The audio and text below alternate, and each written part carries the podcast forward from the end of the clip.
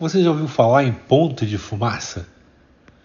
O ponto de fumaça, em inglês smoke point ou o burning point, também conhecido como ponto de queima de um óleo ou gordura, é a temperatura na qual, sob condições específicas e definidas, o óleo começa a produzir uma fumaça contínua que se torna claramente visível.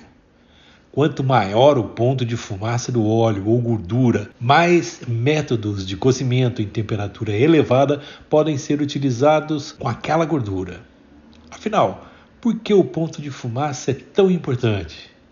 Esse é o assunto do episódio 11 do nosso podcast Técnicas de Gastronomia de hoje.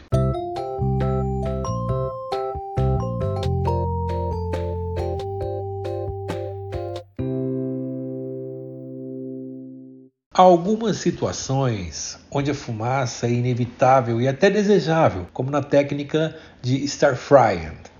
Em star frying, a panela wok deverá estar muito quente para permitir o rápido preparo dos alimentos, e isso inevitavelmente vai levar o óleo a ultrapassar o seu ponto de fumaça.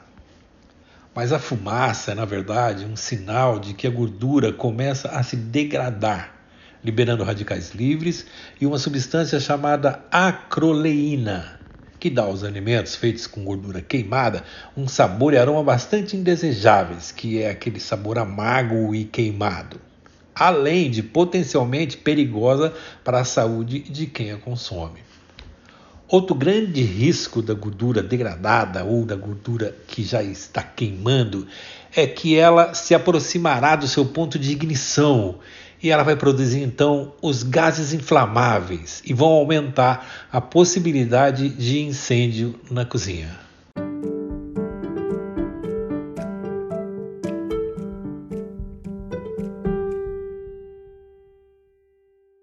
Nós vamos falar agora sobre óleos refinados e óleos não refinados.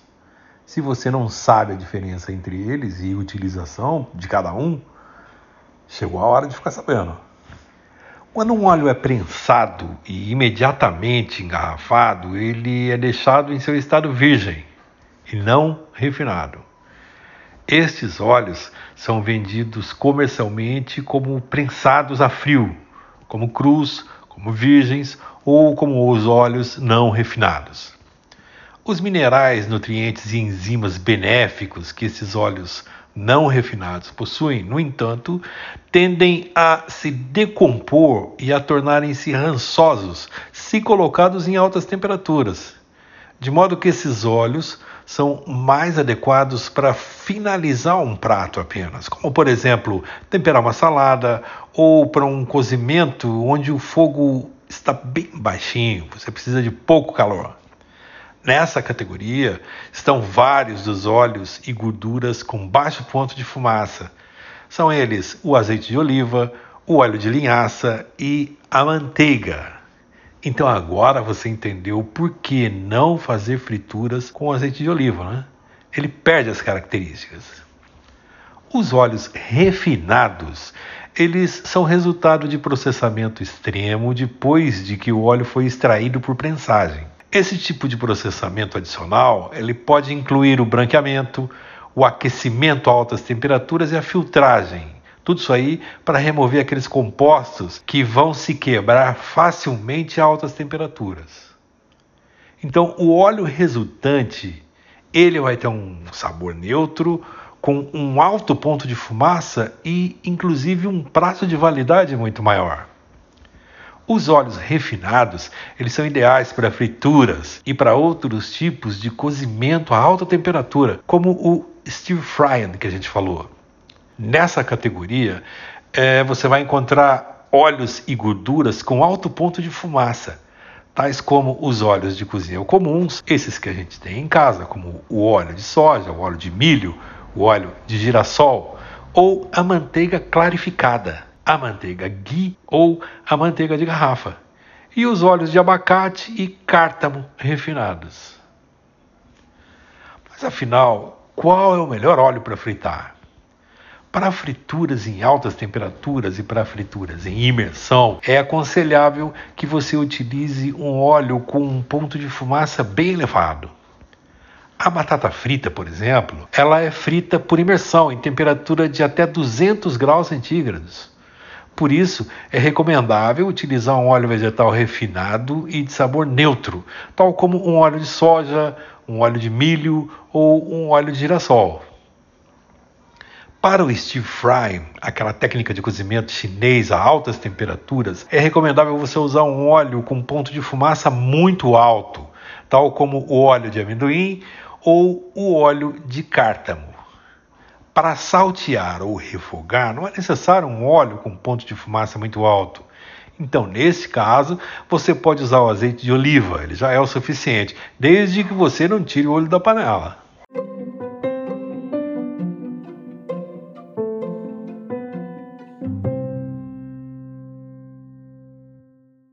O ponto de fumaça de óleos e gorduras ele pode variar muito. Ele depende de fatores como a quantidade de óleo que você utiliza, o tamanho do recipiente, a presença de correntes de ar, o tipo e a fonte de luz, bem como a qualidade do óleo e o seu teor de acidez, conhecido como conteúdo de ácidos graxos livres, o FFA. Você vai notar que os óleos refinados, eles tendem a aumentar o ponto de fumaça, porque as impurezas e os ácidos graxos livres foram removidos. Por isso, o azeite de oliva extra light refinado, ele tem um ponto de fumaça mais alto do que o azeite de oliva extra virgem. O azeite extra virgem de alta qualidade, ele tem um ponto de fumaça mais elevado do que o refinado. Isso aí devido à presença de antioxidantes e baixos níveis de ácidos graxos livres. Ponto a favor para o consumo de azeites extra virgens de alta qualidade. Vamos falar agora sobre os valores aproximados do ponto de fumaça de óleos mais consumidos no Brasil. Isso é apenas uma referência. Vamos começar com aqueles que tem o maior ponto de fumaça para aqueles que têm o menor ponto de fumaça. O óleo com o maior ponto de fumaça utilizado no Brasil é o óleo de abacate refinado. O seu ponto de fumaça acontece a 270 graus centígrados. Logo na sequência vem o óleo de cártamo refinado, com 266 graus centígrados. A manteiga clarificada, a ghee ou a manteiga de garrafa, olha só, estão em terceiro lugar com 250 graus centígrados para o ponto de fumaça.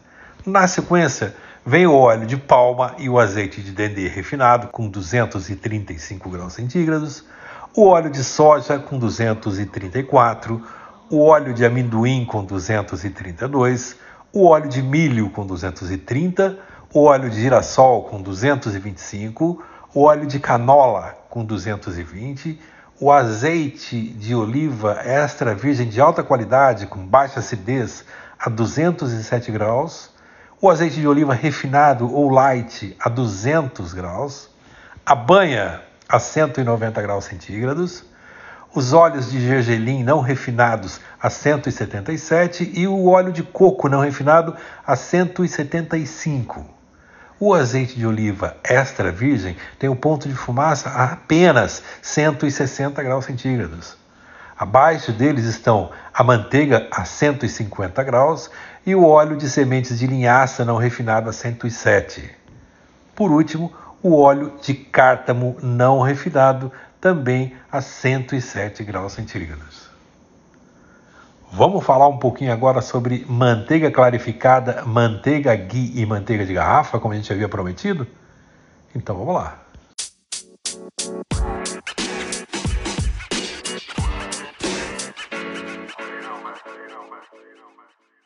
Vamos falar sobre as variações da manteiga? Então vamos lá. Segundo a Anvisa, que é a Agência Nacional de Vigilância Sanitária, a manteiga é composta por cerca de 80% de gordura, sendo o restante água, resíduos de lactose, que é o açúcar do leite, e de butirina, um tipo de gordura. É um alimento com alto teor de gorduras saturadas, colesterol e calorias, pelo qual é recomendável você utilizar a manteiga em pequenas doses ou moderadamente. A manteiga ela é muito pobre em ácidos graxos trans, o AGT, mas em contrapartida, a manteiga é rica em ácidos graxos saturados, que são lipídios de origem animal. Já a manteiga clarificada, a manteiga ghee ou a manteiga purificada, são produtos feitos a partir da purificação da manteiga. Por muito tempo acreditou-se que a manteiga ghee e a manteiga clarificada eram a mesma. Até certo ponto, tá certo? São mesmo muito parecidas. A manteiga ghee é um tipo de manteiga clarificada, mas ela difere ligeiramente na sua produção. A manteiga clarificada consiste apenas na remoção pelo emprego do calor controlado, aquecendo a manteiga, de parte da água e componentes sólidos do leite, resultando em uma gordura pura, livre de toxinas. Já a ghee, ela inclui o processo de fervura da manteiga juntamente com os sólidos de leite por um tempo prolongado, de modo que eles se caramelizem, dando a cor, o aroma e o sabor acastanhado, característicos da manteiga ghee. Então, a diferença entre a manteiga clarificada e a manteiga ghee não se resume apenas em uma diferença de técnica de preparo, mas são diferentes também em sabor, cor e cheiro. Já que a manteiga ghee possui sabor mais forte, que se semelha ao de amêndoas, e cor mais escura com aroma de castanhas. Já a nossa brasileiríssima manteiga de garrafa, ela também se difere das outras por sua técnica de preparo. A manteiga de garrafa, muito usada na região Nordeste, ela é obtida através do cozimento da nata do leite de vaca, até que ele evapore toda aquela água e que restem apenas a gordura e as partículas sólidas da nata do leite, conferindo a essa manteiga um sabor particular, levemente rançoso. Portanto, tanto a manteiga de garrafa quanto a manteiga ghee são tipos de manteigas clarificadas, produzidas de forma ligeiramente diferentes. A diferença entre elas é muito pequena. Por passarem pelo processo de clarificação, as manteigas clarificadas, elas tratam-se do óleo purificado da manteiga, onde a água, toxinas e elementos sólidos, assim como a lactose do leite, são removidos. Por esse motivo, essas manteigas podem ser consumidas também por pessoas com restrição ao consumo de lactose e são consideradas mais saudáveis. Desde que preparadas adequadamente, as manteigas clarificadas não contêm sal, não contêm lactose, não necessitam de refrigeração e possuem maior resistência ao calor. Elas podem ser submetidas a temperaturas mais altas e não queimam facilmente. A manteiga clarificada, manteiga ghee ou manteiga purificada, elas possuem propriedades que contribuem para a longevidade, para a melhora da memória, inteligência e fortalecimento dos tecidos, e importante para o crescimento das crianças. A maioria das crianças indianas recebem indicação médica prescrevendo o uso da manteiga ghee em intoxicações, em erupções, em cortes, em queimaduras, herpes, úlceras, febres, enfermidades do peito, problemas mentais, obstipação, dores de cabeça, problema dos olhos e ouvidos, e ainda como um tônico pulmonar. Em quantidades convencionais, a manteiga não tem muitos efeitos adversos à saúde. Mas, comendo manteiga em grandes quantidades, você pode levar ao ganho de peso e problemas de saúde. Embora a manteiga seja pobre em proteínas, ela ainda contém um número suficiente de proteínas de soro capazes de causar reações alérgicas. Portanto, as pessoas com alergia ao leite devem ter cuidado com a manteiga ou evitá-la por completo. A manteiga contém apenas vestígios de lactose. O consumo moderado deve ser controlado pelas pessoas mais intolerantes à lactose. A manteiga clarificada contém menos lactose e, portanto, ela é mais adequada. Não é recomendado o consumo a pessoas com colesterol elevado. Há alguns anos, a manteiga foi considerada insalubre, principalmente devido ao teor elevado de gordura saturada. Mas a opinião científica está mudando com relação ao consumo da manteiga. É possível que o consumo de grandes quantidades possa ser problemático. Diante desse quadro, a manteiga não é um alimento que deve ser consumido em grandes quantidades. É quase gordura pura e só deve ser utilizado para complementar as refeições ou como parte das receitas. A manteiga ghee ela tem um alto ponto de fusão, mais alto que a manteiga normal, do que o azeite de oliva e do que o óleo de coco, tornando-se uma ótima opção para refogados e também para fritar alimentos. Ao contrário de outras manteigas em sua casa, a manteiga ghee ela não precisa ser refrigerada. Se for armazenada em um recipiente hermético, ela pode durar até três meses fora da geladeira. Possui teor muito baixo em caseína, a principal proteína encontrada no leite, e tem quase zero ou o mínimo possível de lactose. Uma colher de sopa de ghee pode fornecer cerca de 15% aproximadamente das suas necessidades diárias de vitamina A. A manteiga clarificada é aplicada na gastronomia clássica para o preparo de molhos e por possuir um aroma e sabor mais neutro e delicado. Portanto, ela pode ser empregada em quase todas as receitas que levem manteiga em sua preparação. Já a manteiga ghee é excelente para abrir o apetite e intensificar o sabor de todos os alimentos, podendo ser utilizada para todos os tipos de preparações culinárias, da mesma maneira que os outros óleos. E pode ser usada em menor quantidade, dando um toque especial, aquele sabor, aquele aroma nos legumes salteados ou em pequenas quantidades para temperar qualquer tipo de alimento, principalmente legumes, raízes, omeletes, sopas, torradas, biscoitos, arroz, cereais em geral. Experimente tostar um pouquinho de alho no ghee e servir sobre torradas integrais. Ou derreter um pouquinho de ghee com ervas aromáticas e oferecer com batata cozida. Utiliza-se em substituição da manteiga, da margarina e dos óleos comuns nada saudáveis. A manteiga de garrafa é comumente usada no Nordeste em preparos de pratos e produtos regionais, como o baião de dois e o queijo manteiga, ou mesmo como um acompanhamento para carne de sol, mandioca e feijão verde, deixando tudo uma delícia. Vamos ver como é que a gente faz manteiga ghee? É fácil. Você vai comprar um quilo de manteiga sem sal de boa qualidade colocar numa panela de vidro ou de inox com fundo bem grosso para não deixar fritar essa manteiga. Não use alumínio. Em fogo brando, você vai deixar essa manteiga derreter e fervendo bem devagarzinho, sem fritar. Com uma colher ou escumadeira, você vai retirando toda aquela espuma branca que na verdade é a água e as impurezas que a manteiga tem, né? Quando não houver mais espuma e o líquido estiver totalmente transparente e amarelinho, tá pronto. Desligue o fogo e deixe a manteiga descansar por pelo menos 30 minutos para que o restante dos sólidos decantem para o fundo da panela. Coe o líquido usando uma peneira bem fina. Pode usar também uma fralda de algodão, obviamente limpa, ou um gaze estéreo para auxiliar esse processo descarte os resíduos do fundo da panela e armazene a manteiga em um recipiente de vidro com tampa, mas só tampe quando esfriar. O processo demora cerca de uma hora e meia, mais ou menos. Quando estiver frio, tampe o recipiente e guarde no local fresco e sem a incidência de luz solar. Teoricamente, não é necessário guardar na geladeira, a não ser que esteja num recipiente destampado, mas recomenda-se guardar refrigerado para aumentar a validade e para evitar o mofo. Ela fica como líquido no calor e sólido no frio.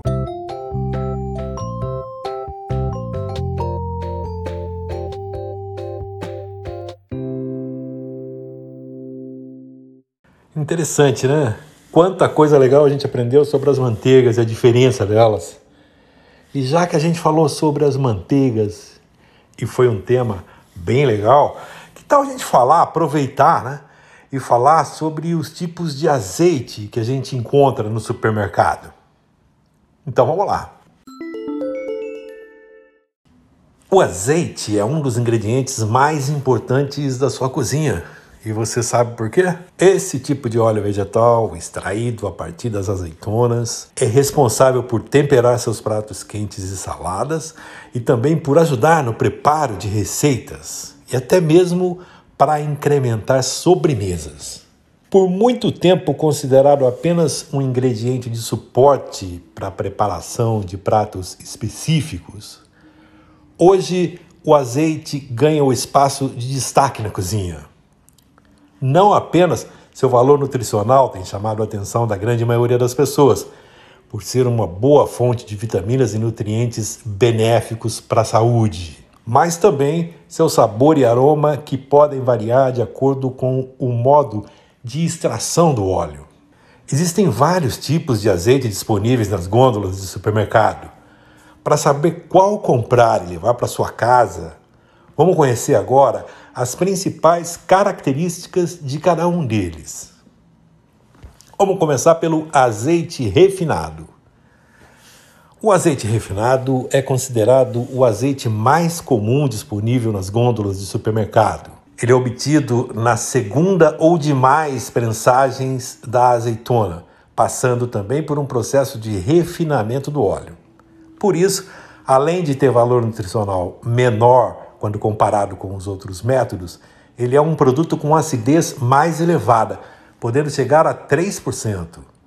Seu sabor e aroma, entretanto, são mais suaves. Esse é o tipo de azeite mais utilizado em frituras, já que ele sofre menos alterações em seu valor nutricional quando exposto a altas temperaturas. Também se adequa bem às preparações como grelhados e como refogados. O azeite virgem é um tipo de azeite com óleos extraídos da azeitona por processos mecânicos que valorizam mais a qualidade nutricional do produto quando comparados com formulações refinadas. O aroma e sabor deles também são mais característicos. Sua acidez pode variar entre 0,8% e 1,5% mas é um produto já considerado adequado para temperar alguns pratos quentes ou até mesmo para refogar alimentos. O azeite extra virgem, aquele que a gente consome em maior quantidade, é considerado o melhor dos tipos de azeite disponíveis nos mercados e supermercados de todo o mundo. Ele é um óleo obtido a partir da primeira prensagem feita em azeitonas de qualidade. O processo todo realizado a frio garante aroma e sabor de qualidade e originais para o azeite, além de permitir que o seu teor de acidez não ultrapasse 0,8%. Portanto, quanto menor o teor de acidez de um azeite, melhor a sua qualidade. É exatamente por essas características que esse é o melhor tipo de azeite para consumir frio, geralmente em saladas, mas que também combina muito bem com pratos quentes. Ele, entretanto, jamais deve ser utilizado em cocções com temperatura elevada ou em frituras, visto que o calor pode prejudicar o seu valor nutricional. Portanto, o azeite extra virgem, esse que a gente compra nos supermercados, nunca deve ser utilizado para cozinhar com ele. Você deve utilizar o azeite virgem e não o extra virgem ou o refinado. Como o azeite tem se tornado um produto bastante valorizado na cozinha mundial, é natural que muitas variações desse tipo de óleo comecem a aparecer, virem modinha, vamos dizer assim. Um desses exemplos são os azeites aromatizados, que são preparados a partir da união de azeites tradicionais com óleos essenciais encontrados em elementos como o alho, o manjericão, a baunilha e outros alimentos aromáticos.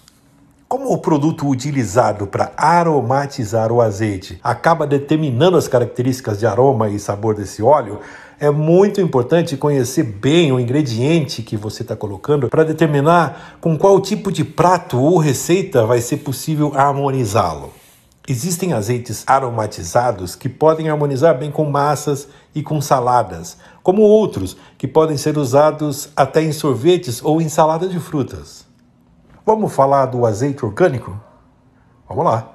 Um produto só pode ser classificado como orgânico quando a sua produção obedece regras específicas relacionadas à atividade orgânica. Os produtos orgânicos prezam, em sua essência, as características naturais do alimento e, principalmente, uma linha de produção sustentável e que preserve o meio ambiente. É possível encontrar diversos tipos de azeite orgânicos: virgens, extra virgens, aromatizados. Para identificá-los, basta encontrar o selo de produção orgânica em sua embalagem. Os azeites especiais são geralmente confundidos com os azeites aromáticos, mas são produtos diferentes. No caso dos especiais, é adicionado à sua receita um ingrediente que pode influenciar significativamente no seu sabor e também no seu aroma. Um bom exemplo desses tipos de azeites são os trufados, que levam a trufa em sua composição, tornando-se um tipo de óleo ideal para harmonizar com pratos com cogumelos ou ovos, por exemplo. O importante é saber que ter um bom azeite na sua cozinha é uma ótima maneira de valorizar o sabor das suas refeições e também a sua saúde. Lembre-se, somente armazene a sua garrafa ou lata de azeite em um local com temperatura ambiente e com pouca iluminação para preservar exatamente o seu sabor e o seu aroma. Qual desses azeites é o seu favorito?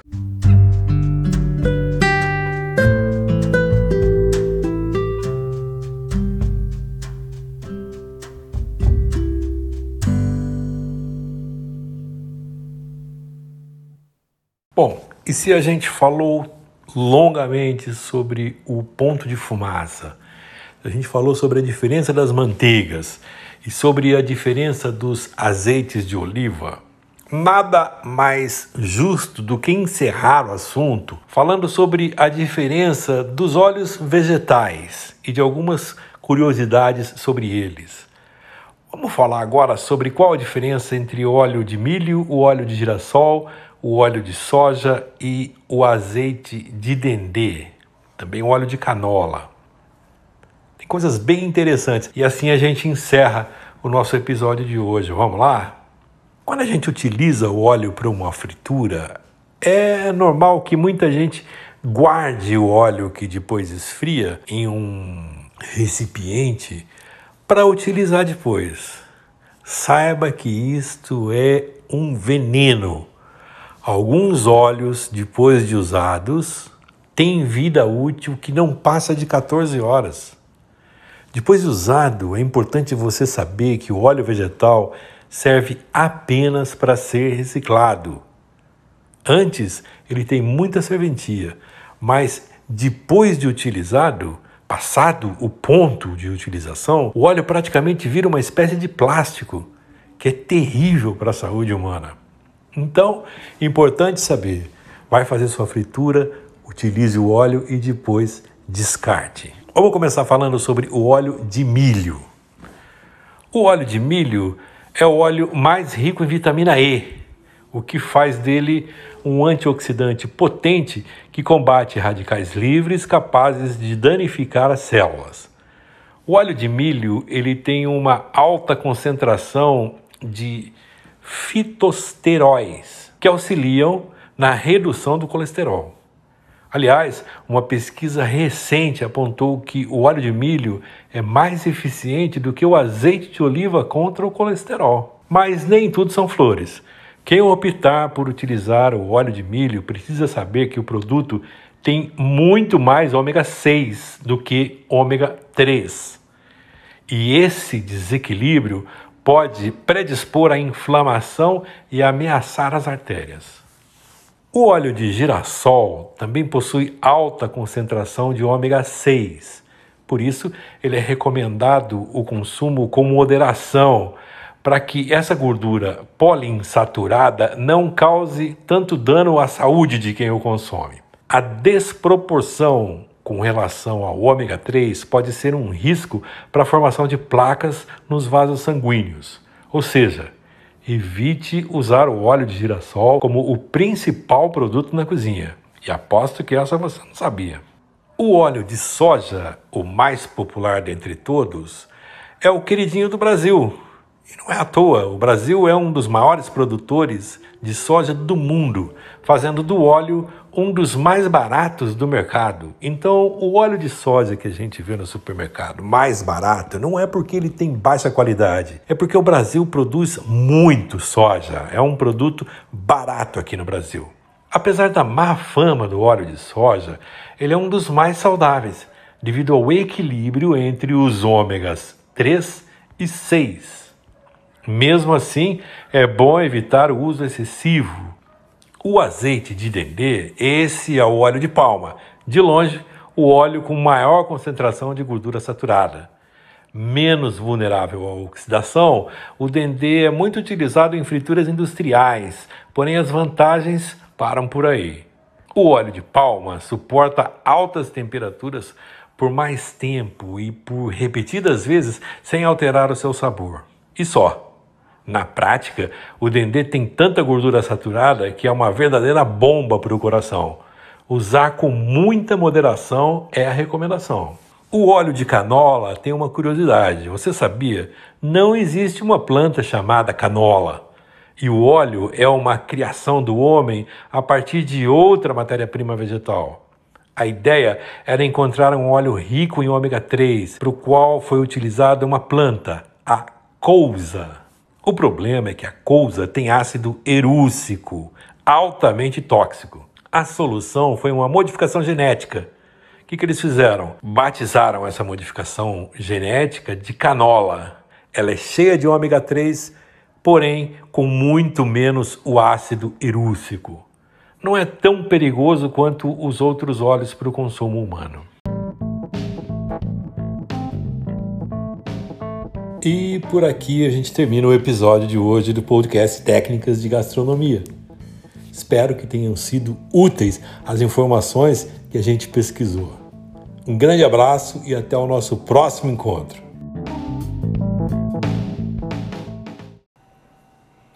Teste, teste, teste.